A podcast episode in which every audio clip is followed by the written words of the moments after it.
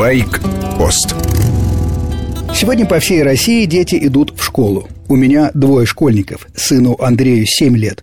Он отправляется в первый класс. Рассудителен, осторожен, внимательный взгляд, очки на носу.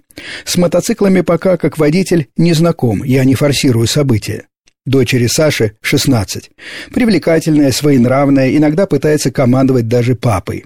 Всю прошлую зиму меняла поршень на своем мотоцикле, причем в своей же жилой комнате. Гости иногда спрашивали, это ваша мастерская? Да нет, говорю, это спальня дочери. Менять поршень я не помогал, и, к моему удивлению, двухтактная восьмидесятка завелась. Я надеюсь, что из детей вырастут ответственные водители. Мы обсуждаем случаи на дорогах, знаки, правила, смешные и не очень разговоры с гаишниками. Но я не помню, чтобы Саша приносила хоть какие-нибудь знания о правилах дорожного движения из школы. Почему бы не ввести минимальный курс? Его можно зачесть как теоретическую основу при получении первых двухколесных прав на мопеды и скутера до 50 кубов. Эта техника очень популярна как раз среди старшеклассников. Официальный сайт ГИБДД России сообщает о мотопробеге в подмосковных Люберцах. Лозунг пробега «Раны на шлеме, а не на голове». Достойная тема, но воплощение. На сайте десяток мелких фото. Вот за патрульной машиной едут четыре прописью четыре мотоцикла. Потом миловидной девушке, как сказано новичку, водителю мотоцикла, сотрудники ДПС дарят шлем. Всем другим раздают инструкции. В них правила, как внимательно нужно подбирать шлем. В этой акции одна накладка на другой. Во-первых, что за пробег из четырех мотоциклов?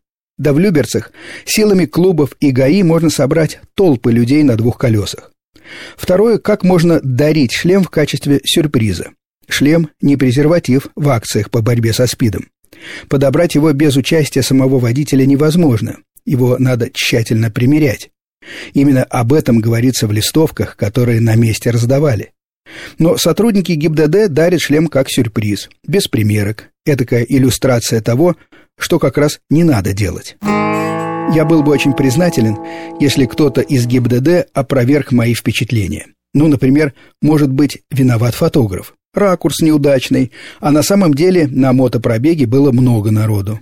Или выяснится, что девушку заранее возили в магазин, полдня примеряли шлем, а она, как артистка МХАТа, просто изображала, что видит шлем в первый раз. Так было бы лучше. Кстати, а почему именно этой девушке подарили шлем, тоже пока непонятно. Загадочные действия ГИБДД в Люберцах. С вами был Сергей Фонтон, старший. Комментарии на сайте радиостанции отключены. Общение можем продолжить по электронной почте мотовести собачка яндекс.ру.